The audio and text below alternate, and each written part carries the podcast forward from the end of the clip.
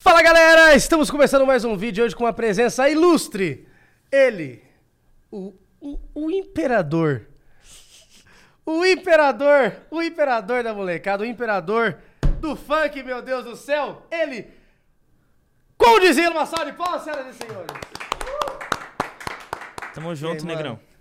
Da hora. Cara, você não tem ideia de como que eu tô feliz de poder, de poder te receber aqui, da gente poder falar sobre empreendedorismo, porque eu acho que esse é o, para não dizer o único, né? Eu acredito que é um, um dos poucos caminhos que o Brasil tem para se transformar, assim. Eu fico muito feliz de ver tudo que você tá fazendo pela música, tudo que você tá fazendo, quantos empregos você tá dando, sabe? A revolução que você vem fazendo através da música. E é isso, vamos lá, ó. É, muita gente acha que seu nome é Codizila, né? Quase, quase. Mas aí, fala pra galera, como que é seu nome de verdade que a galera não sabe? Meu nome é Conrad. E aí, meu irmão, quando eu era criança, eu tinha, sei lá, uns 4 anos, ele tinha 2, 3, não sei. Tava aprendendo a falar, não conseguia pronunciar Conrad. Ele me chama de Conde. E aí eu fiquei pensando no nome de um monstro pra associar, porque eu, achei, eu achava que Conde era muito curto. Queria um nome que tinha uma fonética mais forte. Aí fiquei pensando no nome de vários monstros de desenho animado que eu assistia quando eu era criança. Aí fui em desenho e falei, putz, eu acho que eu tenho que, sei lá, ver alguma coisa mais, tipo, série, seriado, essas coisas assim. Aí comecei a pensar Power Ranger, que eu gostava.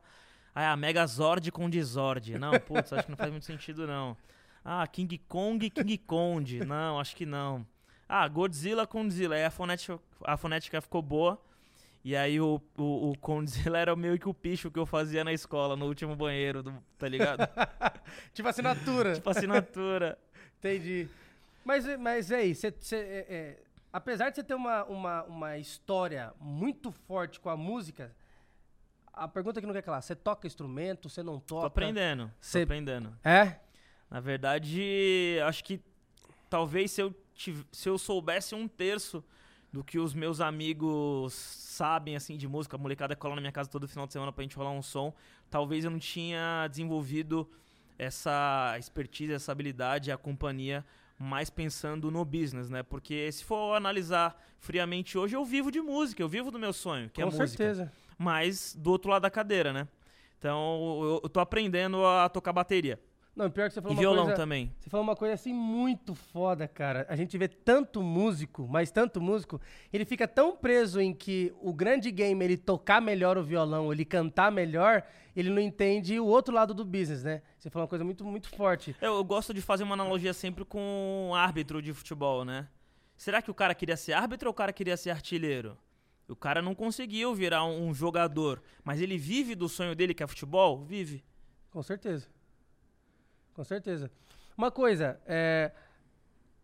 O Condizi- o- quando a gente começou no YouTube, a gente começou no nosso quarto, né? Nos Estados Unidos o pessoal come- tem garagem pra começar. O brasileiro não tem garagem foda, né? A nossa garagem não é tão bonitinha que nem a deles aí. Tudo, todo business começa numa garagem. No meu caso, começou num quarto. A de vocês, o, business de vocês- o seu business começou onde? No quarto também, mano. No quarto também? No quarto, aí foi pra sala, depois voltou pro quarto, depois foi pra sala de novo. Chegou uma hora que você chegou a pegar um pedaço da tua casa pra transformar em produtora ou não? Você já chegou e Quando eu vim lugar? São Paulo. Quando É? eu vim pra São Paulo, eu aluguei um apartamento de três quartos. E aí um quarto era a produtora, o outro quarto era o quarto que eu dormia. E o, o terceiro era, tipo, meu irmão, meus primos que me ajudaram muito no começo, moravam junto comigo nessa produtora casa. Então, ou seja, você- quem, quem começou, da família ali, da- dos, dos próximos, quem que estava envolvido com você desde o começo? Meu irmão, minha esposa, meu pai e meus primos. Seu irmão, sua esposa, seu pai, você tá... ah, se qualquer coisa, corta essa aqui, tá, pessoal? Porque se, se, se der certo, vai ser foda. Você, tá com a tua esposa até hoje? Sim. Aê, moleque, salva de Inclusive, inclusive hoje a gente celebra bodas de trigo, três anos de casamento. Aê, sim! Tô com ela há 11 anos. Top demais, cara, top. Eu fico, é muito, eu fico muito feliz quando eu vejo um casal que tá desde o início junto, sabe? Porque é aquela coisa, quem não teve com você na luta não merece estar na vitória, né? Verdade. E, pô, você tá junto com a tua esposa, valorizando ela, sabe? Então, as pessoas só vê o, o, o cara que é o frente ali, né? Mas não vê a mulher que dá. Pô, quantas vezes você chegou chorando em casa? Nossa. Aconteceram várias coisas, chegou lá, deitou no colo dela. Teve alguma, alguma situação bem inusitada assim, que ela foi tipo. Eu sei que ela te ajudou em tudo, né? Mas que ela foi tipo. Se não fosse ela na tua vida, você fala, cara, eu nem sei o que Ah, seria cara, hoje. diversas, diversas. Tipo assim, inclusive quando eu não tinha dinheiro para pagar a parcela do meu Macintosh, tipo, ela era estagiária de farmácia na prefeitura do Guarujá. E ela pegava um pedaço do salário dela, do estágio, e me dava para eu pagar o Macintosh que eu não tinha grana para pagar, mano. Tá Caraca, tá meu. Ou seja, 11 anos de, ou seja, de namoro deu 8? 8 é anos e 3 de casamento. E 3 de casamento. Ela gosta de música pra caramba ou não? Ela trampa comigo. É?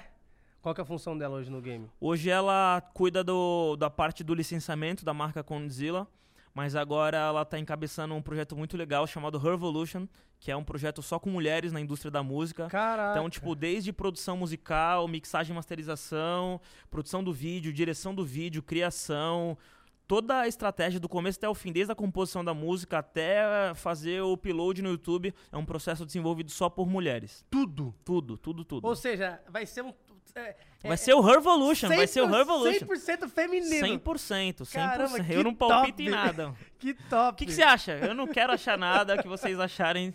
Brilhem aí, meninas. Caramba, que top. Agora que eu entendi, Revolution, tipo, nossa, que top. Ela, a revolução delas, no caso. A revolução delas. Caramba, cara, que louco. Uma coisa, como é que você enxerga é, o futuro da música do Brasil com a pandemia que aconteceu agora? Imagina, tudo trancado, o pessoal não pode fazer show. É, muitos cantores hoje estão falindo. Como é que você enxerga isso? Como é que essa pandemia você acha que vai impactar nesse mercado que é tão forte? Acho que a primeira coisa que impactou naturalmente foram os eventos, né? Os eventos porque causam aglomeração foram suspensos aí, né, por tempo indeterminado. E aí, pensando do lado artístico, acho que o discurso das músicas mudaram também, né? É? Antes a gente tinha um, um, estilo de música, músicas mais festa, celebração. Hoje não é todo mundo que tá celebrando, hoje não é todo mundo que tá curtindo, que tem oportunidade, né? Caraca, é verdade. A gente ficou com um desemprego aí muito grande dentro do nosso território aqui, Brasil. Então, o discurso das canções acabou mudando também.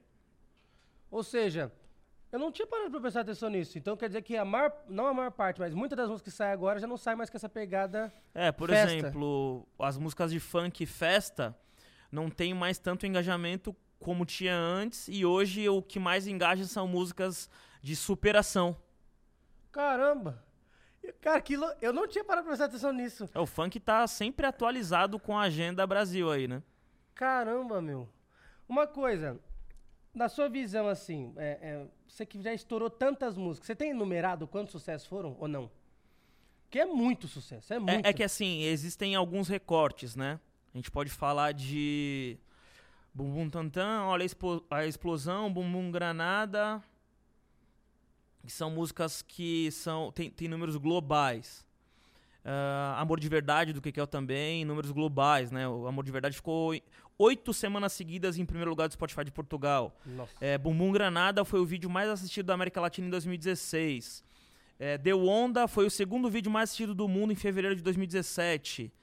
É, Olha a Explosão e Bumbum Tantan, os dois vídeos brasileiros de música que tem mais de um bilhão de mais visualizações. Um bilhão, então, então, tipo, esse é o recorte global. E aí tem outras coisas mais regionais, né? Como, sei lá, é, é, Agora Vai Sentado, o Josinho Cadim, uh, o Juliana, do Niak, enfim. Ele tá tem, estourado também, o Juliana, né? Tem vários recortes, né? Então, tipo, São Paulo, regional, Brasil, que acaba sendo regional também, se a gente for analisar mundo.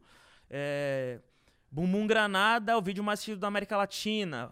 Olha a Explosão, Bumbum Tantan e uh, Deu Onda, vídeos mais assistidos do mundo num certo período. Quando você chega num, num, num patamar tão alto assim, é, é difícil traçar novos objetivos na tua visão? Eu acho. É? É, eu demorei para descobrir isso. Acho que sonho ele tem que ser encarado como uma etapa, né? E não como um objetivo.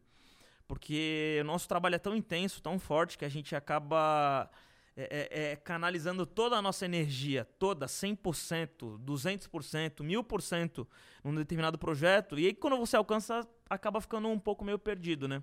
Então, hoje, todos os projetos que a gente é, desenvolve, a gente encara ele como uma etapa e não como um objetivo final. Por exemplo, você, che chegou a sonhar em ser o maior canal é, do Brasil ou não? Foi uma coisa que aconteceu naturalmente? Não, nunca. Não era tipo, ah, eu quero ser o maior canal do YouTube Brasil. Nunca foi, nunca vai ser. Nossa ideia é produzir conteúdo pra favela. Entendi. Conteúdo de qualidade. Então, tipo, sei lá, desde Desde 2014 eu filmo videoclipe de funk com câmera de cinema, sabe? Uhum. Então é sempre tentando imprimir o máximo de qualidade possível para esse público, porque esse público merece. Não é só porque a gente tem uma condição menor que a gente merece conteúdo mais inferior, né? Pô, eu finalizo videoclipe de funk no Da Vinci, sabe? Caraca. Mas uma Isso coisa, desde 2014. por que, que, por que o funk? Por que você não chegou e falou assim, não, vou criar o, o sertanejo? Não, vai ser o rap. Por que o funk? Teve, tem um porquê Cara, eu funk? experimentei diversos segmentos. Primeira coisa, o funk acolhe todo mundo. Isso é muito legal. Não importa se você é bonito, feio, gordo ou magro, você tem alguma coisa para somar. Qual segmento que você veio? Ah, vim do rock and roll, vim do sertanejo, vim do rap. Você quer somar comigo? Seja bem-vindo. Isso é uma coisa que eu acho muito legal no funk. Você acha que não tem um estereótipo, em tese? Não, não tá... O funk não é uma música estereotipada.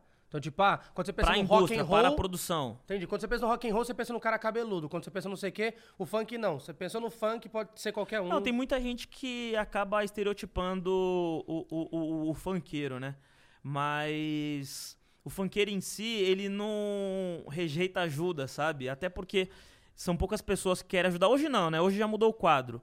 Mas lá atrás, toda ajuda sempre foi super bem-vinda. Então, tipo, sei lá, o cara é roqueiro, quer ser fotógrafo de MC de funk. Isso rolava muito. Caraca. Rolava, tipo, imagina. Uma das coisas. Da, olha, olha que louco isso. É, dentro do audiovisual, a galera eu acho que vai confirmar. Dentro do audiovisual, o skate é uma das maiores, um dos maiores caminhos aí para você aprender audiovisual, né? Muitos fotógrafos e videomakers vêm do skate, Vem do né? skate. Então, tipo, muito videomaker e muito fotógrafo de MC de funk lá atrás era skatista, era roqueiro, sacou? Ou seja, só que abriu um novo mercado, né? Você acredita que o, o, o sertanejo, ele hoje é o, é o estilo musical Mais consumido no mais Brasil. consumido no Brasil? 55% do consumo hoje do Brasil é sertanejo. Mas você acha que o funk vai passar? Você acha que vai chegar um dia que o funk vai passar isso? Cara, não sei. Não sei. A gente trabalha para que isso aconteça. Mas ocupando o segundo lugar no, no nosso território aqui já deixa a gente super motivado porque a gente ocupa o segundo maior, o segundo lugar no segundo maior território de diversos players, né? O Brasil é o segundo maior território. Na Netflix, no YouTube, no, na Deezer, no Spotify, Do no mundo, não sei né? o quê, do mundo, do mundo. Então, tipo, a gente é o segundo maior movimento musical do segundo maior território do mundo em diversos players. Uma coisa, é, eu tava assistindo a série Sintonia. Cara, é, foi. Quando, quando, eu, quando eu, é, entrei na Netflix, eu tô falando aqui como, como consumidor, mas assim. Quando eu entrei na Netflix e eu vi Condizila, assim, eu falei: caramba! Falei, sério? Falei, agora eu quero ver. Eu fiquei impressionado, assim, com a qualidade das coisas e tudo mais. Ué, de onde que veio essa, essa motivação de sair da música e, e ir pra, por exemplo, ir pro cinema? Porque, querendo ou não, não é, às vezes a a- existe um milhão de motivações que a gente pensa na nossa cabeça. Ah, será que foi só pra produzir? Será que tem a ver com um, um fim comercial? O porquê de séries, entendeu? Você tá aqui vindo na música e agora você vai pra esse mercado, sei lá, de filmes e tudo mais. Por Cara, quê? aconteceram algumas coisas, né? Primeiro que o maior prestígio aí dentro do audiovisual é ficção, né? Dentro do nosso território aqui, até muito tempo atrás, era publicidade. Mas ficção sempre deu. Sempre foi a motivação aí da galera do audiovisual, né? E aconteceram algumas coisas, como por exemplo, eu fui pra Nashville e aí eu conheci um rapper que eu sou super fã dele, o nome dele é Yala Wolf. Ele mistura country music, rock and roll e hip hop. Top. E aí eu fui mostrar um videoclipe pra ele, porque eu queria começar, pô, já tô grandão no Brasil, quero começar a fazer uns videoclipes pra galera de fora tal. E aí eu fui mostrar o videoclipe do Racionais MCs que eu tinha dirigido e produzido pra esse cara. E ele falou assim: "Tá, mas eu queria ver um clipe". Eu falei: "Não, não, esse clipe é Racionais, cara. Racionais é, mano, o NWA brasileiro, velho, os caras são os maiores, tal, não sei o quê". Tá, mas eu queria ver um clipe de música. Eu falei: "Não, cara, esse videoclipe é um clipe de música". Eu falei: "Não, isso não é um clipe de música. Isso é um filme de dois minutos". Quê? Falei, como assim? Um filme de dois minutos? Ah, isso aí é um filme de dois minutos. Me mostra um videoclipe de música. Eu comecei a fazer o exercício de ver, a- analisar, de decupar as nossas produções. E realmente é o storytelling de dois, três minutos, né? Falei, pode crer, cara, a gente faz curtas. Curtas metragens com o dinheiro dos outros, com o dinheiro do artista, tá ligado? Falei, pô, tá na hora da gente colocar isso é, é, para um projeto maior de ficção, né? E nessa época eu fui, tava sendo muito criticado também, né? Porque era a época do, do funk ostentação. Então muita gente falava que ah, a Condzilla tá incentivando os jovens a fazer coisa errada para aquisição de bens materiais, para serem aceitos, inseridos em determinados grupos, em determinadas tribos. Eu falei, putz, nada a ver, velho. Eu sou um cara, tipo um forasteiro, um moleque de uma quebrada lá do litoral de São Paulo, que tô colando aqui na capital. E eu tô olhando, tipo, quais as diferenças da, da, das favelas da capital para as favelas do litoral. Então, o meu olhar era registrar aqueles signos ali que imprimiam uma coisa, um empoderamento pra galera da favela aqui de São Paulo que não tinha na minha quebrada no Guarujá, sacou? Falei, pô, discordo de tudo isso, mas vou tentar usar isso como força ao meu favor e não contra mim. E aí produzimos essa série, quem produziu foi a, a, a Los Bragas, produziu a primeira temporada para a Netflix. Foi a série mais assistida do Brasil em 2019. Caraca. Brasileira, né? Ficou atrás apenas de Stranger Things e, e, e The Witchers. Caraca. Foi a terceira mais assistida do, do, da plataforma aqui em 2019. E brasileira maior, né? Uma coisa que eu achei muito legal foi o fato de vocês trazerem uma espécie de dicionário da favela pra série, assim. Tipo, tem muita coisa que as pessoas não fazem ideia que existe, que, que, que, que existe um, é um novo universo, é um mundo paralelo, né? E vocês trouxeram uma espécie de dicionário, assim, decodificando o mundo das favelas para as outras pessoas que não estão inserindo dentro disso. E a gente tá falando sobre isso. A gente até pegou um trecho da, da, da série para poder exemplificar isso. Tem uma hora que, que no, no tráfico, né? Quando os caras aparecem no comando e tudo mais. E aí, quando o cara se vê numa situação é, onde ele é, é, mentiu, aconteceu alguma coisa errada, e aí chega alguém do, do tráfico e vai questionar o cara, fala, vamos fazer ideia. E eu achei muito legal essa parada de vocês mostrarem certinho como que acontece e tal. Como que foi esse estudo para poder chegar tão precisamente no que é esse, esse dia a dia da favela? Cara, quando eu era adolescente ali e assisti o, o Tropa de Elite 1, várias várias gírias, vários, várias coisas do vocabulário ali daquele filme acabaram impactando o Brasil inteiro, né? Uhum. Tanto no como dois, né? E o pessoal usa como bordão até hoje, até né? Até hoje, até hoje, né? Tipo, Pica das Galáxias, várias gírias que vieram do Tropa de Elite 1 e 2. Pensei, caramba, cara, a gente tinha que fazer um desse com a gíria de São Paulo. Então a ideia foi realmente essa. E pegou. Pegou. Mas... Na verdade, não é que pegou. É que isso já rolava na quebrada. Sim. Não rolava pra classe média, pro, né, pra galera que tem mais condição, mas na quebrada sempre rolou. A galera se identificou porque já rolava. Mas tem as próximas? Já, tá, já tem outras aí na mente? Estamos filmando a segunda temporada agora. Entendi. Tem, tem. Fora a sintonia, tem outras séries que já estão idealizando? Sim, hoje tá... estamos produzindo cinco séries agora, simultâneas, nesse momento. Cinco séries? Cinco. Você não pode falar nem o nome de nenhuma, mas esse, ah, fala aí, fala aí. Posso falar o da. Du, duas que já foram anunciadas. Tá. Que uma é o documentário da Lesha, que estamos produzindo junto com a Caraca. Multishow, né? Em parceria aí, a produção executiva da Darlene Ferrata, nossa grande parceira, o, o Wellington Pingo. Condzilla e Multishow se juntaram para produzir essa série para o Globoplay. Isso foi anunciado e tem outra que foi anunciada também, que é um, um projeto chamado The Beat Diaspora, que é pro YouTube Originals, que a gente está produzindo com a My Mama. E a, a, quem idealizou, quem criou esse projeto foi o Coy Freitas, um grande parceiro aí, que a gente tem a oportunidade de trabalhar juntos mais uma vez. Esse cara que abriu as portas para mim aí é, em Product Placement, o videoclipe da Carol com o Carlton Bay, ele estava super envolvido, era diretor da gravadora Skull Music. E aí, mais uma vez, a gente se encontrando para fazer um projeto de música, né? Um cara Top. que eu admiro super. Uma coisa, teve é, um momento assim que você pode dizer que foi um dos mais dolorosos assim na tua, na tua vida assim que você falou assim cara é, fazer sucesso é, é, muito bom mas teve um, um, um, momento assim que você pode ver o lado ruim do sucesso tem alguma coisa que você pode dizer assim tipo a parte ruim todo mundo vê a parte boa qual que é o lado ruim, se tivesse um lado ruim? A parte dolorosa, Putz, sabe? cara, acho que a parte dolorosa é saber que a parte dolorosa te consome mais do que a parte boa. Putz, isso é foda, hein? Porque, tipo, imagina, reflete aonde a gente chegou. Tipo, a gente tá pior do que antes. Não, acredito que a gente tá melhor do que a gente tava antes. Então, é um kit, né? Não vem só as coisas boas, vem as Sim. coisas ruins também. Sim. Só que as coisas ruins acabam machucando muita gente, né? Tipo, sei lá, você vê um, faz um post, publica um conteúdo no, no, No YouTube você lê mil elogios, aí um cara te critica, aí você fica o dia inteiro pensando naquele Não, cara parece- que te criticou. E parece que ele te acompanhou o dia inteiro, né? Ele falou assim, Cara, deixa te o que que consome, te consome. Essa é a parte cara? ruim, mas é fazer o exercício de, opa, calma aí. Tem mil comentários positivos. Por que, que eu tô me apegando nesse um negativo? Não faz sentido. Eu que tenho que fazer o equilíbrio, eu que tenho que escolher o que é que vai consumir a minha energia, né? Sim. Se são os mil com- eh, comentários positivos ou se é essa crítica destrutiva, essa crítica ruim. Você acha que, o, que, que a gente tá. O ser humano tá preparado pra, pra internet? Porque pensa assim, a gente. A criança, quando ela cresce, ela ouve, ah, seu gordinho. E aí o moleque fica revoltado. Ele ouviu um seu gordinho. Ou cinco seu gordinho, entendeu? Você acha que a gente tá preparado pra ouvir cinco mil vezes, sabe, um- um- uma crítica? Você acha que. Como, co- como você enxerga isso? Esse impacto da internet sobre artistas, sobre influenciadores, sobre pessoas, sobre a mente das pessoas? A vida é uma escolha, né? Muitas pessoas decidiram expor a sua vida pra capitalizar. Sim. Então, tipo, tem que ser responsável por essas críticas também, né? A gente é reconhecido pelo, por como a gente quer se posicionar. Então, tipo, a gente tem que refletir como que a gente quer comunicar, quem nós somos, e naturalmente viram críticas em cima disso aí. Mas a gente tem que ser responsável por essa parte ruim também, né? Não é só um mar de rosas, não, mano. É um ônus e um bônus, né? É. Ou seja, Como qualquer coisa na vida. Qualquer coisa, qualquer coisa. porque assim, a pessoa tá com 10 milhões na conta pela imagem que ela vendeu.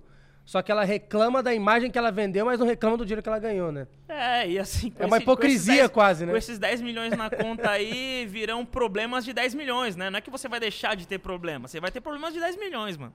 Exatamente, problema de 10 milhões. Diz uma coisa pra mim, qual foi o momento assim da tua história que você falou assim, cara, eu acho que a gente já tá vivendo o nosso sonho, sabe? Tipo assim, qual foi aquele momento que as coisas começaram a se pagar, que o seu sonho começou a ser é, é, autofinanciável, sei lá, se a gente pode dizer assim. Putz, se pagar, acho que 2017. Mas viver o sonho é todo dia. Viver o sonho é todo dia. É, Acho que 2016, mais ou menos, eu falei, caramba, cara, queria ter um emprego, velho. Pô, eu aluguei uma casa, juntei um monte de brother, a gente fica aqui batendo papo o dia inteiro. Aí tem umas ideias de uns vídeos malucos, a gente vai lá, faz o vídeo. Aí o vídeo bateu um milhão em 24 horas, a gente vai e faz um churrasco pra comemorar o um milhão em 24 horas. Pô, é um monte de brother junto fazendo um monte de coisa bacana. E o trabalho? Isso pra gente não é um trabalho. E aí eu fui, fui convidado pra assinar como diretor de criação de uma marca de bebida aqui no Brasil. Eu falei, opa, agora eu vou ter, eu tenho que dar o reporte pra alguém, né, de, de Aham. multinacional e tudo mais. Agora eu acho que eu vou ter um, um- um emprego, um trabalho aí mais um formal. E é tipo, cara, a gente vive o sonho todo dia, mano. É, Eu- eu- quando eu tô viajando, eu me divirto. Enquanto tô me divertindo, eu pego a câmera e faço alguma coisa. Você Tá continua filmando as ainda, coisas. não? Depende, o que, que é filmar? Filmar é. Atrás da câmera de alguma maneira. Por exemplo, você continua dirigindo, você continua. Ou não, você já tá só no. no- no- você é o CEO da parada e você. Os só- dois. Hoje eu dirijo cada vez menos, né? Co- Como a gente tava conversando antes da gente gravar aí. Alguém tem que fazer o papel do empresário aí. Eu nunca quis. E nem quero ainda, nem quero. É, tem uma. Acho, acho que uma coisa que eu queria falar, eu procuro sempre falar isso, que a galera fica folcloreando muito, romantizando muito essa palavra empreendedorismo, não sei o que lá. Empreender no Brasil não significa é, é, sinônimo de que você vai ter sucesso. Às vezes empreender, muitas das vezes, principalmente aqui no Brasil, é falta de oportunidade, falta de recurso. Você é obrigado a empreender. Você é obrigado a virar empresário, porque você não tem portas aí abertas dentro do mercado, dentro da indústria, né? Então, tipo, cara, eu sempre gostei de dirigir, sempre gostei da parte criativa, só que eu identifiquei que tinha uma deficiência no mercado do, do- do- da parte do business aí, né? Poucas pessoas querem fazer isso. É, hoje, cada vez mais, hoje, cada vez mais sólido, hoje, cada vez com pessoas mais competentes, mais capacitadas, mas poucas pessoas querem fazer isso, né? A galera geralmente quer ficar na frente das câmeras, quer ter ali a exposição. E aí eu falei, cara, acho que como diretor, como fotógrafo, como criativo, com certeza eu vou encontrar um moleque que tem uma, uma, uma, uma criatividade melhor que a minha, uma capacidade técnica melhor que a minha. Pô, tá contratado, velho. Faz isso aí que eu vou, mano, tocar o fechamento da empresa, vou ver o que, que tá errado, vou fazer gestão de pessoas que tomam um baita tempo, né? Você acha fácil encontrar novos talentos hoje? Ou não?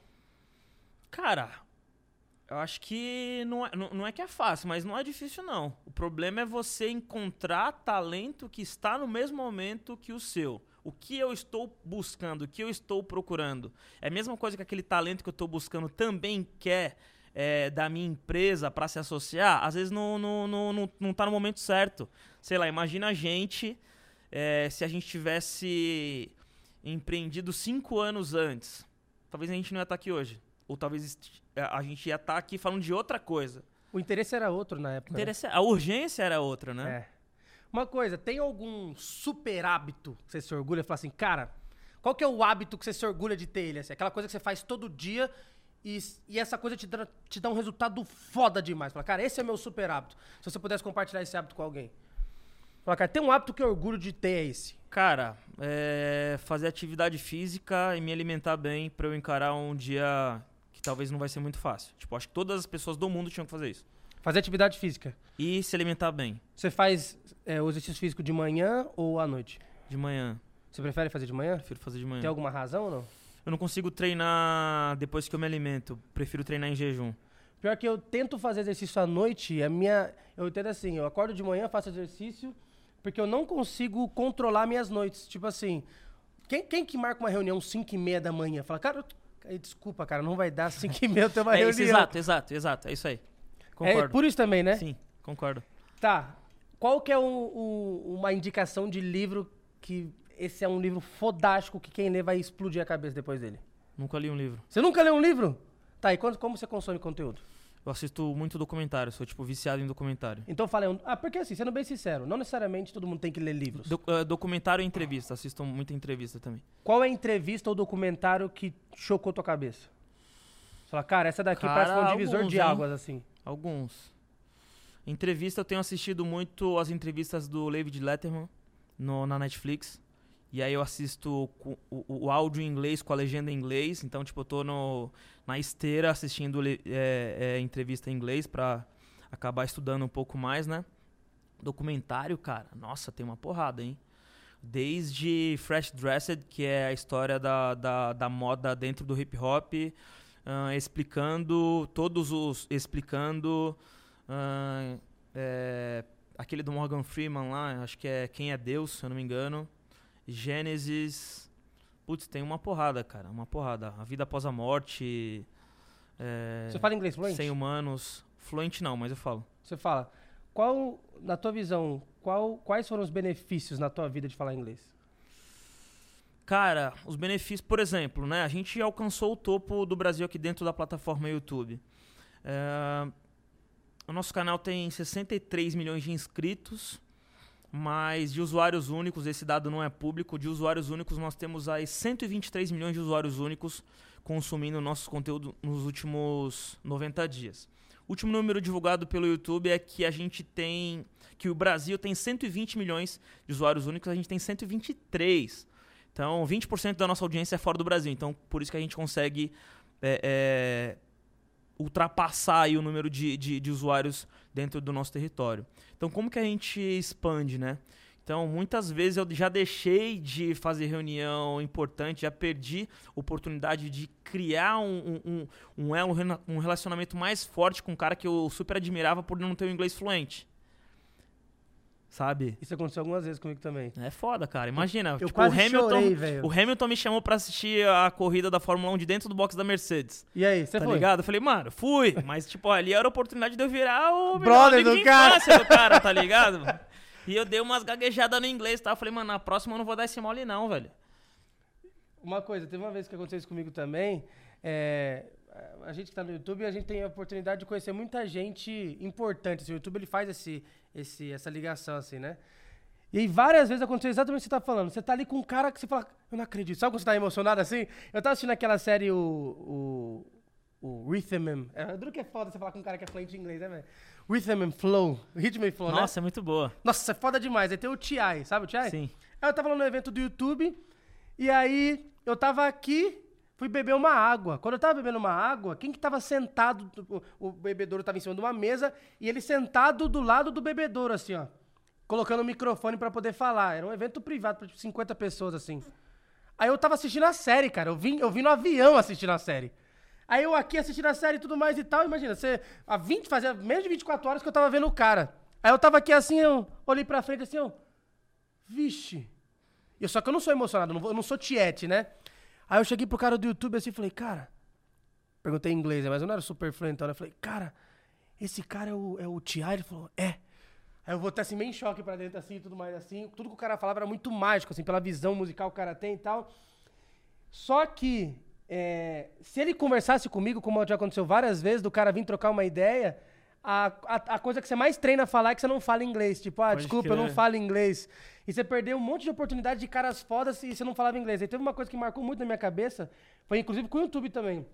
O diretor de parcerias mundial do YouTube, ou seja, o responsável por todos os influenciadores do mundo, esse cara fez uma reunião, ia fazer uma reunião com quatro pessoas no Brasil, com quatro influenciadores. Aí eu fui um dos escolhidos. Falei, você fala inglês? Eu falei, falo. E eu nunca tinha feito uma reunião em inglês. E quando ele, eu fiz essa reunião, eu entendi tudo. Pode crer. Cara, eu eu- enquanto ele tava falando assim, eu tive que me controlar pra não chorar, assim, a lágrima quase correndo assim. ligado Porque é, é, é mágico ou não é mágico? O É, dia que você velho. fala assim, puta, rompi a barreira do som, agora eu consigo falar com outras pessoas que tava imposs... Tipo, tinha uma barreira aqui, eu falei, puta, não, acredito. Isso é foda, cara, isso é foda. Isso aconteceu comigo é, em 2019, no final de 2019. A primeira reunião que eu conduzi em inglês, eu vendi esse Nossa. projeto do, do The Beat Diaspora, o projeto do Coy Freitas, pro YouTube. Eu, eu tentei oferecer um projeto, eles falaram que não. E eles me pediram um projeto, eu falei, pô, mas é do meu brother, Coy, é igualzinho esse projeto aí e tal, não sei o que lá. E aí rolou, fiquei super feliz, saí contando pra todo mundo. Meu, fiz uma reunião em inglês, Você, mano, você, hora reunião. Você reunião. fez um pitch em inglês, É, cara. velho, você vendeu o hora, projeto velho. pros caras, fiquei velho. muito feliz, muito orgulhoso. Tipo assim, encontrar as pessoas na rua e falar, mano, fiz uma reunião em inglês, mano. Ô, ô, ô, ô, por favor, querido, fala mais devagar, porque agora eu faço reuniões em inglês, por gentileza. Muito Caramba, bom, cara. Essa sensação é incrível. É mágica, porque assim, nesse momento foi o, o momento que eu pensei assim, eu não, não existem mais barreiras. Parecia que, tipo assim, tinha um muro que separava eu das pessoas que eu queria conhecer. Imagina assim, um cara que eu tenho muito sonho de conhecer é o Will Smith. Chegou a conhecer o Will Smith já Ainda não? não. Você tem sonho de conhecer ele ou não? Sim. Falei, cara, eu tô ali com o Will Smith. Imagina o cara chega e fala uma palavra com você e você... Puta, mano! Imagina, o cara faz um elogio e você não entende. Quantas vezes já Mano, foi o que isso? aconteceu comigo com o Hamilton, mano. Ele perguntou pra mim, e aí, mano, você curtiu a corrida? Eu falei, não, não, não. Aí eu falei, "Pô, acho que eu não entendi, mano, o que, que ele falou? Ele falou que se você curtiu a corrida. Pô, claro que eu curti, mano. Pô, esse dia eu falei, mano, tem que cair pra dentro, mano. Você curtiu a corrida? É, você... Não, não, não, curti, curti sim. Cara, a, a- a- a piada vem, vem retroativa, É, né? velho, Você vai rindo delay. retroativamente. Uma coisa, você, é, tem alguém assim que você acha que foi, fora a tua esposa, que você acha que foi muito importante assim nessa caminhada, que você acha que, tipo, te ajudou demais? Você fala assim, pô, a história teria sido diferente se não tivesse sido essa pessoa? Claro, fora você, né? Que o Ah, Snoop meu irmão, Dogg um dia se agradeceu, né? Meu irmão, Sério? minha esposa, meu irmão, meu pai. Qual que é a relação que você tem com teu irmão hoje, assim? Cara, deixa eu voltar um pouquinho na história. Minha mãe faleceu em 2008, a gente pegou uma grana e a gente foi estudar com essa grana, tá ligado? Meu irmão virou dentista. E aí, é, por muito tempo, eu decidi viver do meu sonho de fazer videoclipe pra música, mas eu não tinha cliente. Então, segura, quem segurava onda em casa era meu irmão. Enquanto eu tava, tipo, virando horas, é, é, virando madrugadas, passando horas editando algum vídeo, era meu irmão que tava lá, fazendo rango pra gente, limpando a casa, chegando com, com a grana ali. E eu, mano, vai dar certo, fica calmo que vai dar certo. Então, tipo, até hoje o que meu irmão precisar de ajuda, eu sempre somo com ele, tá ligado? Porque se não fosse ele, talvez não estaria aqui. Ou seja, seu irmão foi um dos seus primeiros investidores, em tese, né? É, é, isso aí, é isso aí, é Seu irmão um dos verdade. investidores. Verdade. É, porque enquanto você tava fazendo a coisa ali, por mais que fosse pouco ou não, ele tava bancando a empresa, né? Super, super. Pô, que foda, hein, mano? Quando você olha pra trás, assim, quando você olha pra trás, você consegue mapear quais foram, por exemplo, as escolhas mais decisivas pro Condizila existir, pra esse sucesso todo existir? Por exemplo, se você pudesse listar em cinco principais decisões que você tomou na tua vida, quais seriam elas? As cinco principais decisões, vou colocar na fogueira. As cinco principais decisões Tá, que você tomou. cinco prin- principais decisões. Primeira decisão, fazer todos os cursos que eu tive a oportunidade, todos, todos, todos. Inclusive tem alguns cursos que eu fiz mais de uma vez o mesmo curso com o mesmo professor. Fala um aí pra gente, pra eu já me inscrever já. Direção de fotografia com Alziro Barbosa. Eu fiz várias vezes o mesmo curso com esse cara. Caraca. Tipo, putz, acho que eu entendi até aqui, eu vou desenvolver. Putz, desenvolvi por um ano, mas agora eu tô com dúvida. Vou fazer curso, porque quando ele falou, eu não entendi, não sabia o que ele tava falando, agora eu vou fazer de novo para reforçar. Ou seja, a primeira decisão, adquirir o máximo de conhecimento que você pôde. O máximo de conhecimento. E aí, não é todo mundo que tem essa oportunidade, né? Eu tive a oportunidade de estudar porque eu perdi a minha mãe e a minha mãe de deixou um seguro de vida para mim e, cara, eu torrei a grana do seguro de vida investindo em educação. Então, tipo, educação acho que é a primeira coisa. Segunda coisa, é tomar a decisão de viver do meu sonho. Eu saí do emprego, de uma, eu, eu estagiava aqui em São Paulo e voltei para minha cidade natal para tentar viver do meu sonho. E aí no começo estava dando errado, eu pensei em desistir. Eu falei, não, cara, eu vou vencer isso aqui. E quando eu estava prestes a, a, a, desistir, pintou uma oportunidade para eu dirigir o DVD do Charlie Brown Jr. E aí eu dirigi o, o Música Popular Caissara, que é o último DVD da banda. E acho que talvez uma das outras escolhas, eu topei fazer umas coisas que eu não sabia nem se eu ia entregar, mano. Mas eu entreguei. E entreguei o dobro. Caraca. Tá ligado? O Chorão me contratou para eu editar 25 músicas do DVD. Eu nunca tinha participado de uma, pro, de uma produção, nunca tinha ido numa gravação de DVD. Você faz? Faço. Faço. Matei no peito e entreguei 50, mano. Caraca. Ele, ele, ele me contratou pra eu fazer 25 faixas, eu fiz 50. Daí ele me convidou pra virar videomaker do, da banda, né? Seguir eles na estrada, gerando conteúdo. E aí, em janeiro de 2012 começaram a bombar uns clipes de funk. Aí eu falei, opa, calma aí, vou me dedicar nisso aqui. E aí começo a me dedicar em um vertical, em um segmento que não tinha ninguém explorando aqui dentro da nossa praça São Paulo, que é videoclipe de funk. Já tinha outros diretores de videoclipe em outras regiões, Minas Gerais, Rio de Janeiro, mas em São Paulo não. Terceira decisão, falei, agora eu quero veicular esses conteúdos dentro do meu canal. Eu quero ser um hub para esses conteúdos. E aí, começo, porque no começo eu veiculava tudo dentro do canal dos próprios artistas. E aí Entendi. depois eu falei, eu quero ser um, uma, uma curadoria desses conteúdos. E aí começo a veicular tudo dentro do canal Condzilla. Uh, quarta decisão é pensar em performar em outros canais, né? Tem uma frase que eu acho que sintetiza muito isso, que é não depositar todos os ovos em uma única cesta. Tipo, eu tava com aquele, né, com aquela ingenuidade, aquele. É, é, é, é, aquela onda transgressora de, cara, não preciso da MTV, não preciso do Multishow, meu canal é de música, a gente não precisa veicular na TV aberta, não sei o que lá, YouTube, YouTube, YouTube, YouTube. Eu falei, cara, mas se eu veiculasse também no Multishow ia ser legal, mais legal ainda, porque eu ia estar no YouTube e no Multishow. Se eu tivesse no, no MTV ia ser YouTube, MTV e Multishow. Então, pô, eu tenho que performar em tudo. E aí eu contratei uma assessoria de imprensa e aí comecei a dar entrevista, tipo, sei lá, Folha Ilustrada, é, de Kill, é, Época Negócios, Veja, Vejinha. Tudo isso, você tá to todas. Todas as mídias que a galera falou, ah, essa mídia vai morrer, acabou o jornal. Acabou não, mano, ainda tá imprimindo, então quero estar tá lá na capa da Folha Ilustrada, tá ligado?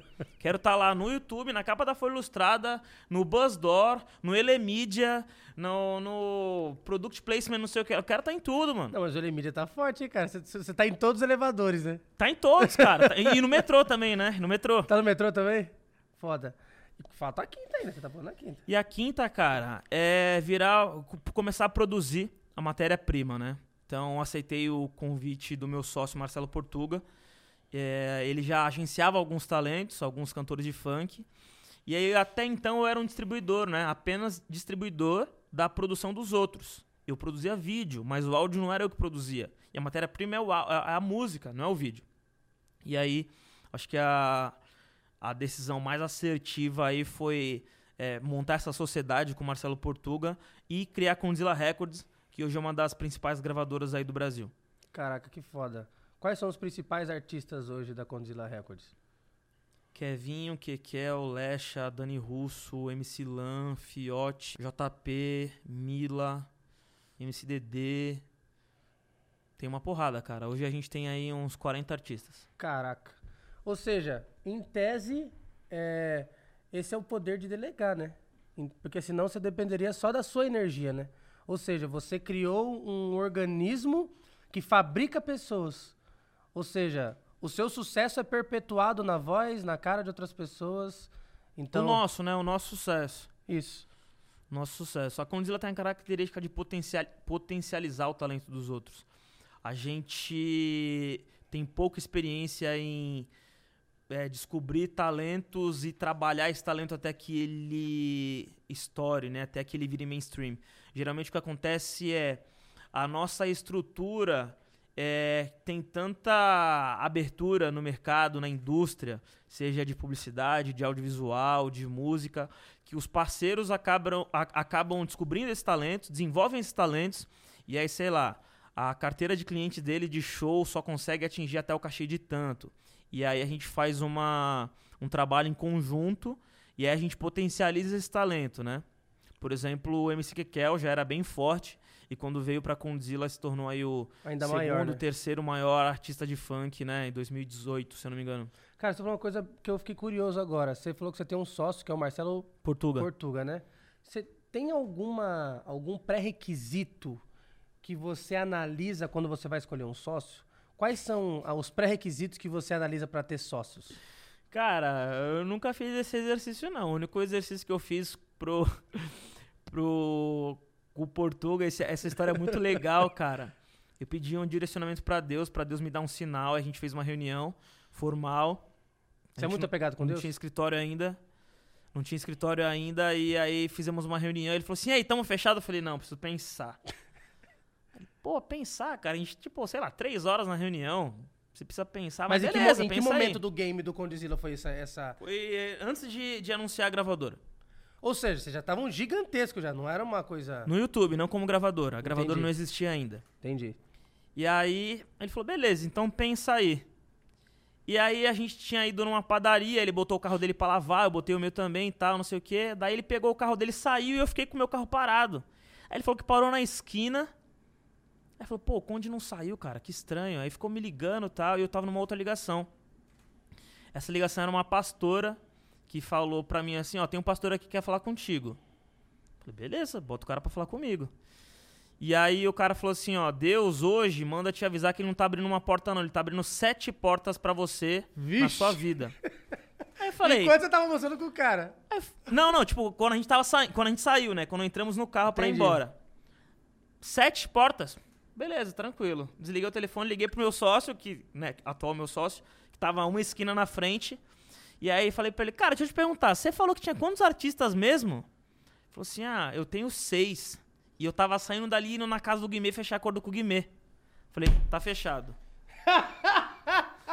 tá fechado, pode anunciar aí, vamos montar a sociedade. Caramba, velho, que top. Ou seja, dessa sociedade pra cá tem quantos anos já? Quatro anos. Quatro Vai anos. fazer quatro anos agora. Deus chegou a falar desses, desses quatro anos agora? Chegou mais... Ele deu mais alguma pista? Não eu, não, eu, não, eu não fico pedindo muita pista, não. Deixa o barco. Acho que Deus é tão maravilhoso que ele criou o universo perfeito e deixa a gente tocar. Mas aí, qual, é, qual que é a, a- a colaboração de cada um de vocês nessa sociedade? Qual que é a parte do Marcelo? Qual que é a parte que você faz assim? Cara, o Marcelo ele tem uma característica bem. De, de, de aproximação com os talentos, com os artistas, né? Geralmente os artistas vêm por causa dele, ele, né? Inclusive os artistas chamam ele de pai, né? Os artistas Caraca. não chamam ele de, de, de, de Marcelo, nem de Portugal, os artistas chamam ele de pai. Eu tenho uma boa relação com, com a grande mídia, com a indústria mainstream, né? Então, tipo, sei lá, a gente tem parceria, mu- muitas parcerias. A gente tá produzindo duas séries agora com o Multishow para o Globoplay. Então, sei lá, às vezes a gente precisa do, do, do Multishow pra alguma coisa, colocar um, Uhum. nosso, um artista nosso que é underground, a gente quer posicionar como mainstream, a gente busca parceiros com o Multishow. Então, eu tenho essas portas abertas aí pros grandes players, né? Tipo, sei lá, falo com o pessoal da regional do Spotify de Miami, com a gravadora, não sei o que lá. Eu, às vezes a gente não consegue viabilizar alguma coisa Brasil, a gente acaba buscando parceria com as gravadoras lá de fora, sabe? Então, eu tenho essa abertura no mercado aí. Tem. Veio uma curiosidade agora. Tem alguém que você, que você queria muito conhecer e você pôde conhecer assim e descobrir que a pessoa era teu fã também, alguma coisa assim? Tipo, você fala, caraca, eu queria muito conhecer essa pessoa. E você conheceu essa pessoa não no status de fã, mas. Ah, quase todo mundo, cara, quase todo mundo. Eu mudei um perf- o per- meu perfil de. meu mindset, assim, de, de, de trabalho. Até, sei lá, um ano atrás eu só trabalhava com quem me contratava. Eu nunca tinha prospectado até um ano atrás. Tipo, sei lá, é, Racionais MCs, Carol Conká, Charlie Brown Jr., tipo, toda essa turma aí, é, o meu pensamento era o seguinte: eu quero trabalhar com essa pessoa. Essa pessoa não buscou me contratar, eu tô trabalhando um pouco. Preciso ser mais reconhecido para essa pessoa querer trabalhar comigo. E aí acho que de um ano para cá, um pouco antes da pandemia, hoje a gente prospecta. Hoje a gente tem uma, uma um vertical de data driven lá dentro da companhia. A gente consegue ler aí o, o, o, os relatórios dos players e ver quem é que está performando e a gente prospecta, a gente aborda hoje em dia. Ah, e, e, assim, por exemplo, esse projeto Revolution, é, a gente que está Tipo, a gente, eu digo, a companhia Conzilla, né? A mulherada liderando isso, prospectando. Pô, queria convidar você. A gente faz convites, né? Antigamente não. Antigamente era prestação de serviço mesmo. Você pegou no Revolution, você falou que a tua esposa tá encabeçando isso também e tudo mais. Como é que vocês conheceram, vocês dois? Ah, amigos em comum, lá no, na Baixada. A gente é da Baixada, né? Eu sou do Guarujá de Santos. Não teve aquelas Sabe aquele momento mágico, assim, que toca música? Se eu não te amasse tanta... E ela veio correndo em câmera lenta. Teve algum eh, momento inusitado, assim, ou não? Foi bem não. tipo... E aí, beleza? Tudo bem? Oi, prazer, eu sou o Conde, eu sou a Camila. Foi meio assim, foi meio assim. E foi, aconteceu? Aconteceu, está acontecendo ainda, né? Vocês têm filhos? Ainda não. Pretende ter? Cara, se Deus mandar, mas Vai. se nos mandar tudo certo também. Você não tá planejando, tipo, não. ah, cara, eu fico pensando. Não, não. Não pensou em nome, nada dessas paradas. Se não. vier, veio, se não veio. Você acredita? Vamos supor, imagina que você tem um filho hoje. Você acha que é, é, como é que você reagiria se o seu filho não quisesse absolutamente nada do que, do que você construiu? Por exemplo, ah, pai, eu não quero mexer com música, quero ser engenheiro. Como é que você enxerga isso? Pô, show de bola, cara. Acho que cada um tem que correr atrás do seu sonho. Mas eu falo todos os dias pro meu pai. Se meu pai fosse o Condzilla, eu ia tocar o negócio dele. Não ia inventar de fazer outra coisa, não. Ou seja, você vai incentivar um pouco. Sim, sim. inclusive, eu, eu procuro incentivar diversos amigos, assim, as pessoas próximas. De repente, sei lá, ah, quero ser advogado. Pô, beleza, vamos trabalhar com direito autoral. Entendi. Você quer colocar todo mundo no game.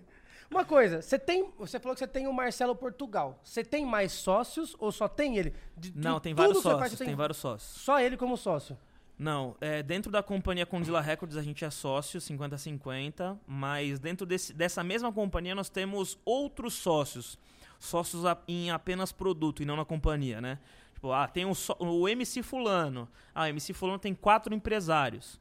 A Condzilla como uma, uma parte da sociedade, e aí a Condzilla significa Conde e Portuga, e aí a outra parte do ou o empresário mais antigo, ou o empresário que comprou, fez o aporte junto com a gente. Você que estourou tantas músicas assim, você acha que tem um fator que determina assim, você fala, cara, se existe uma receita para uma música boa, acho que é isso? Cara, receita para música boa não existe. Agora, a receita do negócio é a música boa.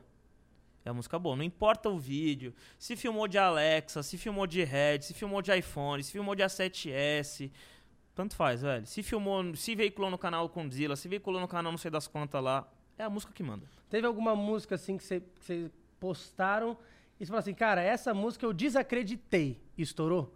Tipo assim, tem música assim, ah, eu produzi um monte de coisa, ok, acreditando em tudo. Mas aquelas que assim, meu, essa daqui eu falei assim, eu vou fazer porque tem que terminar e você vê que a música estourou. Teve algum caso assim ou não? Até eu, todo dia tem.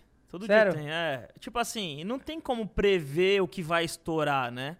A gente, sei lá, faz o exercício de toca na balada, toca no fluxo, toca não sei aonde, distribui em diversos canais menores, viu que performou, aposta nessa música. E aí tem uma, um ah, termo... você faz uma espécie de laboratório, um teste antes. Não apenas, não apenas a gente, mas o mercado inteiro. E aí tem um termo muito curioso que a galera fala, que é essa aqui é clipão na Conde. Clipão na Condizila, porque a música já tocou na balada, todo Entendi. mundo dançou, ninguém foi no banheiro, ninguém ah, foi no bar. Isso? Tem, tem, tem. Você tá Pô. tá tocando, levantou, ou você paga cincão pro cara só pra produzir. Fala, não levanta não, cara. É, exatamente. Essa, assim que não. rola, assim que rola. Então, sei lá, no, no começo, assim, 2013, 2014, tinha uma, um pessoal, do, das, uns DJs da Zona Sul de São Paulo, que os empresários pagavam um FII mensal pros DJs discotecarem algumas canções nas boates, nas baladas. E aí o cara fazia vídeo falando assim: Alô, fulano de tal, empresário fulano, alô, MC Beltrano, aqui, ó, tô tocando a sua música, ó, a galera dançando. E aí filmava a galera dançando no, na pista, né? Ou seja, pode investir. Caramba. E mano. várias outras canções que a galera fazia esse vídeo e todo mundo saía aí no banheiro e tal, não sei o que. Aí, aí o empresário, o artista, não, não apostava nessa canção. Existe uma. Porque assim, quando a gente vai criar um, um- um novo produto, a gente separa para esse produto uma verba de guerra, por exemplo. Um valor que é destinado para testar e ver se esse produto vai performar ou não. No ramo da música é a mesma coisa? Existe a tal da coisa. verba de guerra? Nunca tinha ouvido esse termo, mas existe sim, existe sim. E assim, como qualquer outro projeto, você vai avançando as etapas, né? Vamos, vamos contratar DJs para discotecar essa música nas boates. Beleza. Ah, tá indo bem. Agora vamos distribuir nos canais do YouTube. Ah, tá indo bem. Agora vamos a- é, é, tentar viralizar essa música com é, TikTokers. Beleza. Ah, legal. Agora clipe na Condzilla. Beleza. Agora impulsionamento no Facebook, que ainda rola. É, impulsionamento no, no, no Instagram. Comprar é, um, um alcance no YouTube no sentido de colocar o anúncio, sabe? Você anunciar o, o, o vídeo antes de outros conteúdos, comprando a mídia direto do Google, né? Não, não fraudando a audiência, mas comprando a mídia do Google, porque o Google também vende mídia. Então, Sim. tipo, tem diversos, é, diversas etapas, né? Existe no- nesse caminho uma das etapas participar de shows de outras pessoas, não? Sim.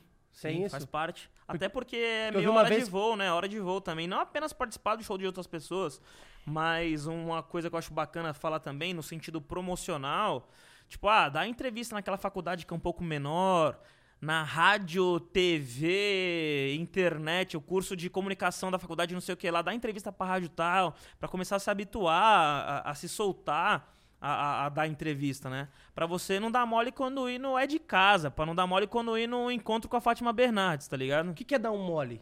Ah, falar alguma. Não, não conseguir responder alguma, alguma coisa. Ou então, tipo, alguém te colocar numa saia justa e você não conseguir responder alguma questão. Então, tipo, pros nossos talentos a gente faz media training. Então, ó, media training cabuloso. Media training de quais são as perguntas que te deixam mais desconfortáveis. Essa, essa, essa. Então, responde isso tudo sorrindo, com empatia. Sacou? Caraca. Por exemplo, vamos lá. O cara tá na Fátima Bernardes. Quais são perguntas que normalmente a- as pessoas fazem que deslocam o artista? Fez ah, essa perguntas que vão trazer conflito ali, né? Geralmente é dar opinião sobre alguma coisa polarizada. O que que você seja acha do- do- política, do- seja, Ah, entendi. sabe? religião, É, imagina. sexualidade. É, Entendi. porque isso gera audiência que a mídia precisa. é, Gera mídia, né? É porque no fim das contas a mídia não tá. Ela quer que você fique Ela deslocado. precisa da audiência. Entendi. Entendi. Já aconteceu Então de é vocês. importante, né? De, pro, pro, pro, pra mídia colocar ali aquele personagem numa saia justa. Já te deixaram em saia justa ou não? Já. Já? Você lembra da pergunta ou não? Cara, algumas vezes, mas agora o pai tá treinado. agora vem. Me pergunta uma coisa, eu respondo outra.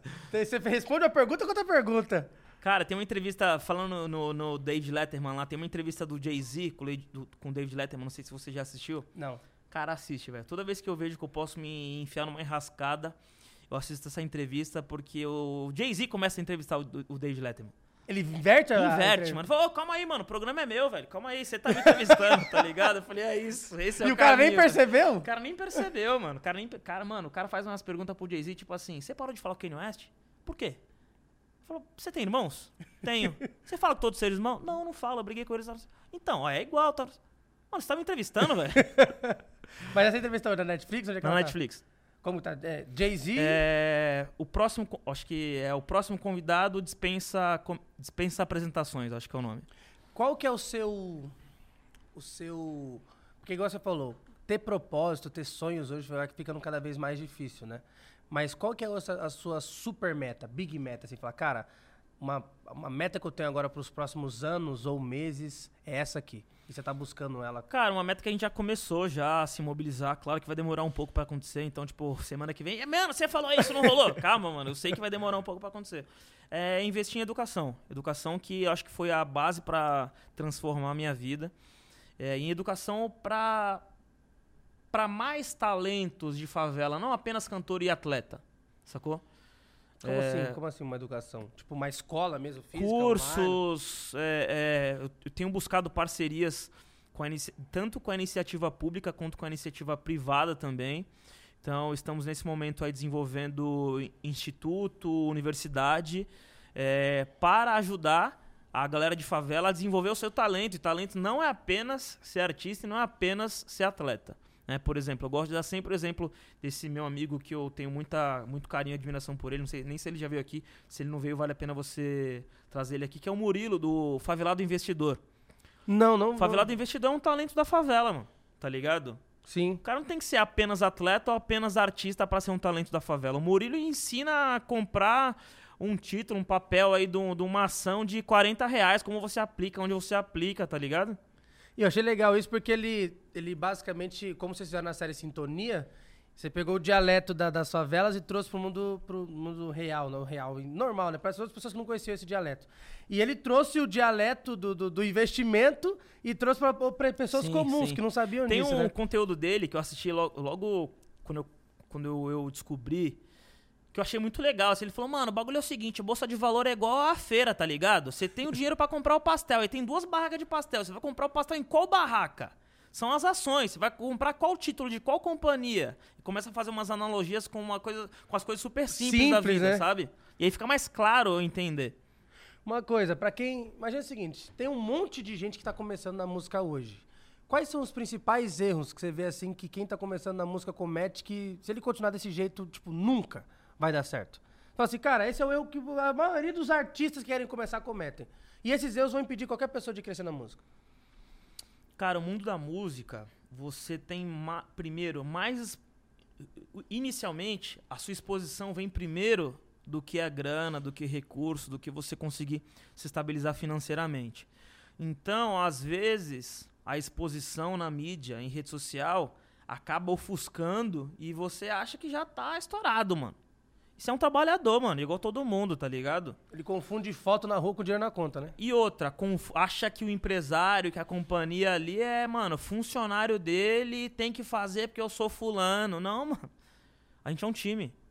A gente é um time, tá ligado? Então, tipo, a gente tem que trampar junto.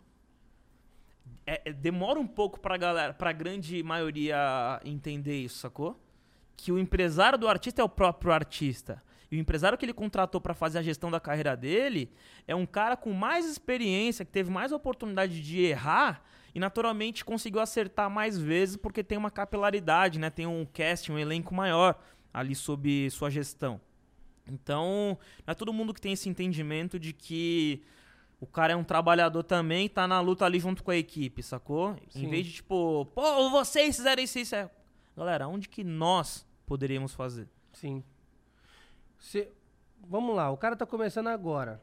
Quanto é que você acha que é necessário para alguém que está começando agora a investir na carreira dele? O cara, pô, quero começar, sei lá, no funk, por exemplo, que é o, o, teu, o teu big nicho. Então, vou começar no funk. Quanto eu teria que investir para eu correr o risco de dar certo? Putz, cara, difícil essa pergunta. É? Putz, conheço uma galera que já investiu alguns milhões e não deu em nada. Conheço uma galera que, tipo, fez vídeo no no, na internet com um celular super simples e bombou, sabe? É, temos aí o exemplo da MC Loma. Nossa. MC Loma, chocante, pô, MC Loma tá no comercial do McDonald's aí agora, velho. Ela fez videozinho no celular, aí a Anitta descobriu, aí começou a postar a música dela, e aí o empresário chamado Marcelo Los Panchos, da, da é Zona Sul de São Paulo, não, acho que não, eu acho que não é mais é, fez um, um, uma proposta para ela, trouxe ela para São Paulo, investiu na carreira dela, nos contratou para fazer o videoclipe da, da, da, da, da música dela. Foi bem louco, porque entre a ligação de vamos fazer e ser veiculado foram 20, é, 48 horas, dois dias. Caraca. E aí a música bombou, foi a música mais ouvida do carnaval de, sei lá, 2018, 2019, não lembro o ano exato. Eles investiram o quê? 2 mil só pra pensar naquele troço Não, todo? acho que investiram mais um pouco. Porque é? teve que trazer ela de lá, não, eu digo, as não, bailarinas eu digo, eu digo naquele... Porque teve um que estourou primeiro, não foi? Eles lançaram um que foi mais, mais, bem mais simples, que elas gravaram. E aí essa versão tava correndo em paralelo e aí eu também Então, mas aí esse vídeo era um vídeo dela que ela filmou do celular. Acho que, se eu não me engano, ela tava sentada num carrinho de supermercado e tal.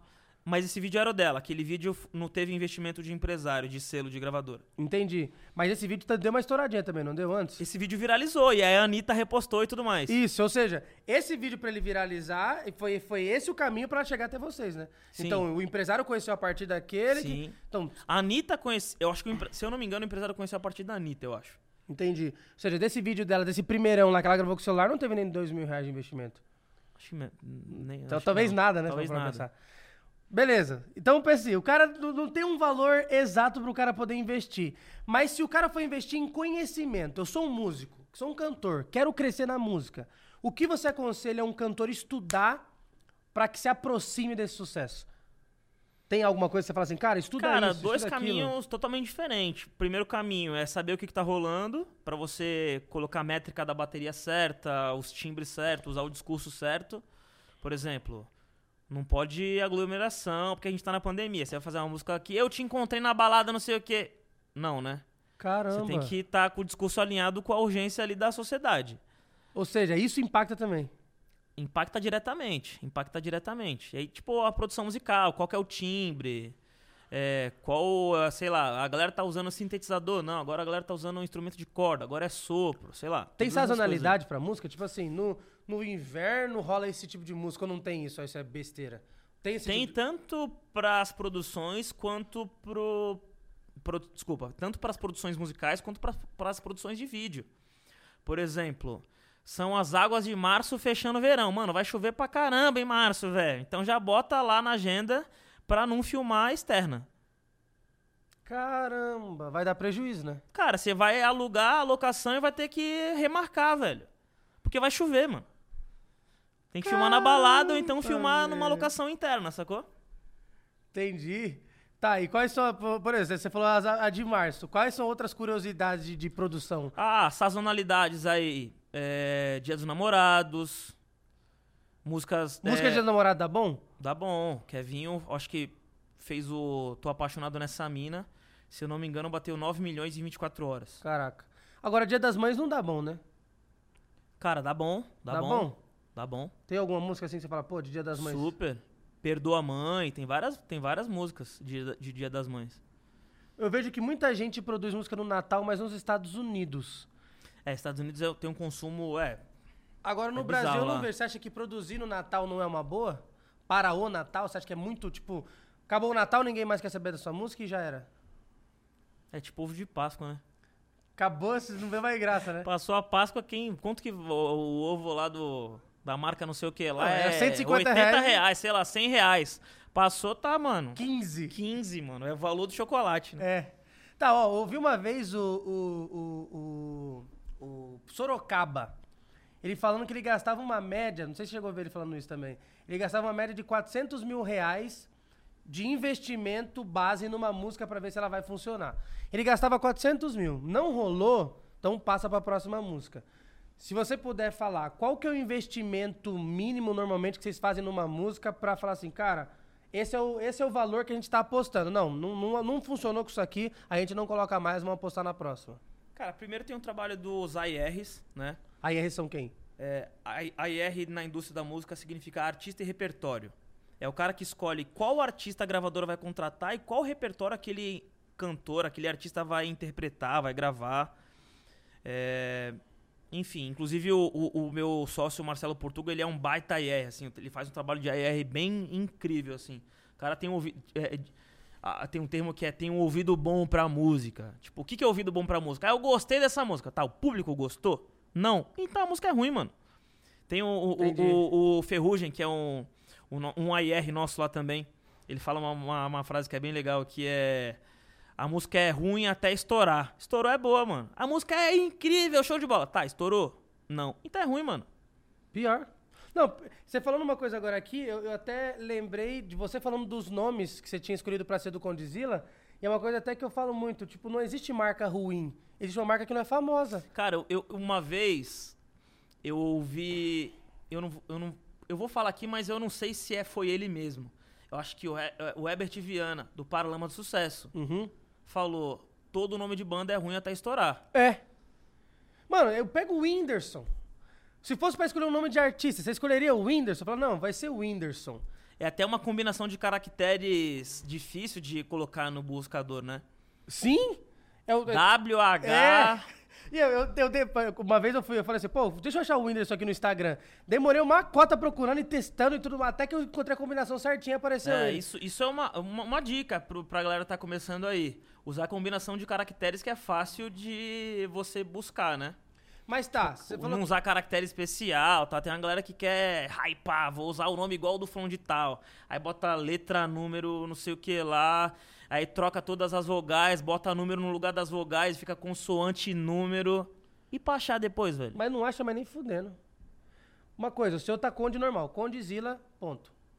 É Conde só. Acabou. Meu pessoa física é Conde. Mas era antes outras coisas, você Era trocou... Condzilla. Era Condezilla e você Era deixou Condzilla mais... oficial, aí virou Condzilla, Ah, agora daqui é a pouco você só... Acabou, né? É, uma coisa, de todos os artistas, assim, que você teve a oportunidade de conhecer, qual foi o cara, assim, que, você, que era um, um grande sonho pra você ter conhecido, assim? Cara, não um grande sonho, mas um cara que quando eu trombei eu falei, vou tietar, mano. Se ele, mano, se ele ficar com raiva, eu não tô nem aí, velho. Luda Cris. Luda Cris, velho. Puta! Mano, Velozes Furiosos, Cris, né? tá ligado? Tô fu- Mano, Need Ah, for Speed, a trilha do Need for Speed, tá ligado? Puta, é verdade, velho. Eu tava no camarote na final da NFL lá no Super Bowl. No, foi em Miami. E Não, aí eu é tava legal no camarote junto com o Luda Cris. Eu falei pra minha esposa, vou pedir pra tirar uma foto com ele. Pô, beleza. Aí eu fui lá, falei, mano, queria tirar. Beleza, sou do Brasil e tal, queria tirar foto com você. Ele, pô, beleza, depois a gente tira. Eu falei, não, agora. Não, depois a gente tira. Eu falei, não, a gente vai tirar agora. Quero tirar uma foto contigo. Aí a esposa dele falou, tira uma foto com o cara. Aí ele falou, você não vai postar não, né? Eu falei, não, mano. Postou. Postei, mano, postei. Mas depois ele viu quem era também e Não já mandou um também. soquinho lá no, ô, é nóis, mano, não sei o que, tá ligado? Cara, mas não, pior que você falou, eu até é, é, ia falar, é, a questão é a seguinte, o encontro nos Estados Unidos parece que tudo fica mágico, né? Você conta assim, não, eu encontrei o Caetano Veloso, ele tava ali passando na, na, na, na Avenida Paulista, eu falei, ô Caetano, não, não, eu encontrei o Luda Cris, eu tava lá assistindo a, a final do Super Bowl, né, na, na NFL, tudo é lindo, né? E aí, tava esse passando um foi comercial, não sei o quê, Conhe- quando eu vi o James Cameron passou atrás, eu falei, hey James, it's me, baby. Tipo, esse eu conheci, nesse dia eu conheci também o Will I Am do Black Eyed Peas, troquei uma ideia com ele. O cara é, pariu. o cara é hitmaker pesado, né, velho? O cara é só sucesso. Tem alguém assim de, de- de, ah, gringo que você, que você se espelha? Você fala assim, cara, o Condizila é uma junção desses caras. Eu me espelhei nesses caras pra construir o que eu fiz. Você tem alguma referência Cara, assim? eu acho que eu venho sempre atualizando as referências aí. Eu acho que hoje uma das minhas maiores referências é o Tyler Perry. Que é Esse não o cara do, do BAT, um grande produtor, comediante, ator, diretor é, americano, negro também e tal. Pô, me inspiro super nesse cara. Tem outro cara chamado Scooter Brown, que é o empresário do J Balvin, Ariana Grande e Justin Bieber. Gosto muito dele. Mas por muito tempo as minhas maiores referências eram Jay-Z, Dr. Dre, Kanye West, Swizz Beats e Puff Daddy. Esses tem, caras alguma, são- tem alguma razão por ser eles? por serem negros, por começarem na indústria da música e depois virarem diretor de criação de marca multinacional, depois diretor de criação, alguns deles viraram ou vice-presidente dessas marcas ou acabaram comprando essas marcas. É, e você sabe que tem outro, tem, outra, tem outro step, outro passo aí que você não colocou, né? E bilionário, né? Bilionário, bilionário. Bil- Os caras são E hoje os dois são velho. bilionários. Jay-Z e Kanye West são bilionários. E o Dr. Dre também, com a, com a venda da Beats, né, Da pra Beats. Apple. Você chegou a assistir o do- o documentário do Dr. Dre? Assisti algumas vezes. Cara, é chocante, né? O cara é um gênio, velho. E você percebe também que... Acho, acho legal assistir primeiro o Unsolved, que é o. o- é um- uma ficção que mostra a história do, da morte do Tupac e do Notorious Big, que mostra é, o Dr. Dre no meio desse rolo todo. E depois assistir Unsolved e dá pra ver como que o cara é, é, se reposicionou no mercado como artista e depois como um cara de business, né? Você percebe que o bilhão, ele tá na venda, né? E não no faturamento. Você percebe que... É, inclusive é até curioso quando sai o ranking dos rappers mais ricos do mundo. Aí tá lá. Ah, o Jay-Z é o maior. Aí você vai ver, o Puff Daddy caiu porque ele acabou de fazer uma aquisição de uma companhia. Aí passa um tempo, aí o Puff Daddy vende a companhia e aí ultrapassa o Jay-Z. Aí o Jay-Z comprou outra, aí ó, descapitalizou porque ele acabou de comprar o, sei lá, É só questão de tempo tudo de novo. New Jersey Nets que virou Brooklyn Nets, sabe? Sei lá. Mas é, pensando no Condizila, quais são empresas, companhias e coisas que vocês estão envolvidos que as pessoas nem fazem ideia, assim? Por exemplo, vocês estão envolvidos na, no- na- na indústria da música. Beleza, quais são outras coisas que estão nesse guarda-chuva de vocês, nesse ecossistema, que as pessoas ainda não sabem, ou que pelo menos não tá no radar delas? Produção audiovisual para para plataforma VOD, né? Tipo como é, Netflix, YouTube Originals, Globoplay, essas coisas. Publicidade.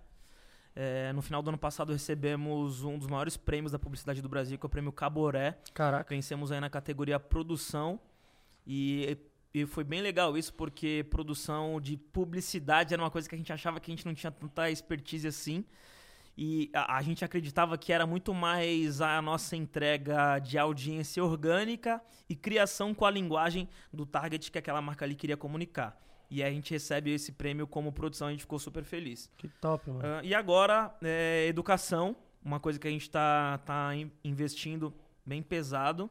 Vocês têm roupa também, né? E, e isso que eu ia falar agora, o licenciamento das roupas, né? Hoje nós temos 13 contratos. É, contrato com aquela marca de capacete Pius e BF, que é Pius e BF são duas marcas, mas é do Aí me mesmo pergunta grupo. como é que eu sei o nome das marcas de capacete. Eu tive moto também, né? Já teve moto? Já. Que moto você tinha? Eu tinha uma, tive uma Lander e tive uma Honda Bis. Eu tinha uma CG 150. Fiz muita corrida na CG 150. Você falou Pills, eu já lembrei na hora do capacetinho preto e branco. E a gente tem o capacete da Pius, tem capa de chuva da Pantaneiro, tem caderno de Libra, tem doces daquela, do- daquela da mesma marca que faz o Push Pop. É, fizemos um contrato com o Escape 60 para ter uma sala Condzilla. Caraca. E aí a gente não conseguiu avançar por causa do- da pandemia, né? Não dá para confinar. Caraca, Escape As 60 pessoas- sala condizila, que legal, hein, cara? que mais? Desen- começamos a desenvolver alguns bonés com New Era, eh, jeans com a Osmose, Osmose que é né, uma marca super conhecida aí que Sei, faz conheço, uns jeans conheço. super bacana. Ah, fizemos uma collab com a Puma de eh, Friends and Family da 50 milhões de inscritos da Condzilla, então eh, o merchandising da marca Condzilla é, um, é uma área que também a gente atua, tem um- uma, uma atuação bem forte. Inclusive lá atrás era o que segurava a onda, porque ninguém queria produzir videoclipe com a gente pagando, então a gente fazia os clipes de graça e o que pagava a conta era vender boné. Ou seja, e hoje a- a- o mundo girou, só que de uma maneira diferenciada, né? Sim. Licenciando a marca Condizila a pra... marca. Por um tempo a gente tentou produzir e era complicado, porque não é o nosso core business, né? Primeiro que a gente não sabe produzir, né? Esse lance da, da indústria têxtil tem que ter uma sensibilidade, tem que ter a manha do mercado ali. Isso para a produção. E depois da produção tem a distribuição, que é outro rolê também. Quem que é o representante na regional Nordeste? Quem é o cara do Norte? Quem é o cara da Norte, Sul, Leste, Oeste aqui da capital de São Paulo?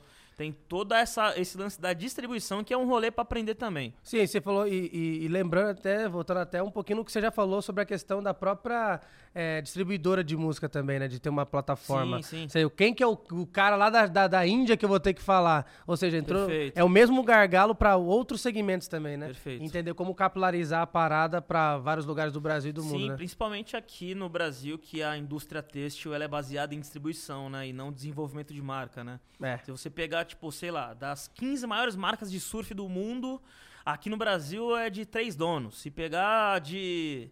Ah, Eu acabei de falar, Pius e BF, tipo, é a mesma companhia, né? Se pegar, acho que, se eu não me engano, Eco, Everlast, é, Fatal, uma porrada de marca também é o mesmo dono. É, enfim, a Centauro agora, que assume a operação da Nike dentro No do Brasil. Brasil. Então, tipo, o rolê aqui no Brasil é muito mais distribuição do que desenvolvimento de marca. Fora, fora o Condizila, tem outras marcas que vocês estão desenvolvendo hoje ou não? Hoje não, hoje não. Hoje a única marca que a gente desenvolve é a Condzilla. E as marcas dos artistas, né? Claro. né? Sim, sim, as marcas dos artistas, boa. Você agora, você agora ferrou, né?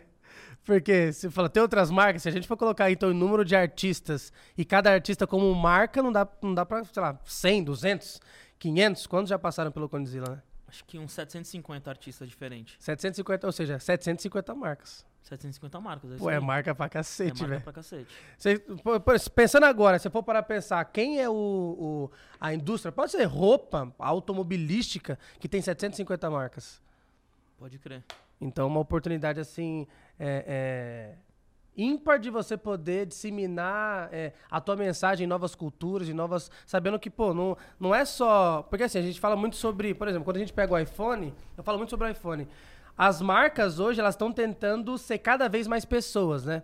Então, a Apple, ela tenta se comportar como uma pessoa. A Magalu vai e cria um. Um, um, um, Um avatar um ali, um- avatar pra tentar se comunicar com as pessoas como se fosse uma É, eu, pessoa. eu eu vejo esse movimento, claro, que eu posso estar super enganado aqui, mas eu vi esse movimento começando com o Netflix aqui no nosso território, né? Respondendo às redes sociais como primeira Como pessoa. primeira pessoa, cara. Isso muito legal, incrível. muito incrível. Trabalho que o Bruno Sanches desenvolveu aí junto com a Netflix, né? Você chegou a ver aquele post que tá a Netflix, a Amazon e a Disney? Genial, cara. Genial, Genial, parece que é genial. três pessoas trocando ideia. Genial. E voltando na questão do Condizila, ou seja, as marcas querem se com- com- é, comportar como pessoas e hoje você desenvolve pessoas marcas, né? Exato, exato. E tem um trabalho um amigo que tá indo pra essa direção também, que é o, Rica- o Ricardinho Dias. Ele montou uma companhia chamada Ed Venture, um trocadilho aí de advertisement com adventure. Ah, e, e a ideia dele é desenvolver marcas. Uma pessoa é uma marca. Uma pessoa é uma marca. Uma pessoa, uma marca. Uma coisa, se você pudesse dar um conselho pra gente poder finalizar, um conselho assim, ó, aquelas frases de para-choque de caminhão. Pra alguém que tá começando agora, imagina, se você pudesse encontrar o, o Conrad há, sei lá, 11 anos atrás, e você pudesse dar um conselho pra ele, imagina que esse cara também tá assistindo você agora, entendeu? Imagina o Conrad e outros milhões de pessoas que são como o Conrad que estavam começando. O que, que você diria pra esse cara hoje? Tem o plano B, o plano C, o plano D, o plano Z para chegar no mesmo objetivo. Não necessariamente o caminho que você é, pensou é o caminho que vai te levar até lá, até a realização desse sonho. Às vezes você precisa mudar a rota, fazer uma correção de rota no meio do caminho para chegar no mesmo lugar. Então não desiste, não é só porque esse caminho está difícil, tenta outros caminhos. Foda, eu tava esperando. Nunca desista dos seus sonhos. É meio isso, mas é, mais, é um pouco mais. Nunca desista do seu sonho, mas vai pela esquerda, mano. Não pensa só na direita, não. Foda, foda. Só de palmas. Puta que pariu. Vai ser foda. Nunca desista dos seus Va- sonhos. Vai pela esquerda também, né? Vai pela direita, vai pela esquerda.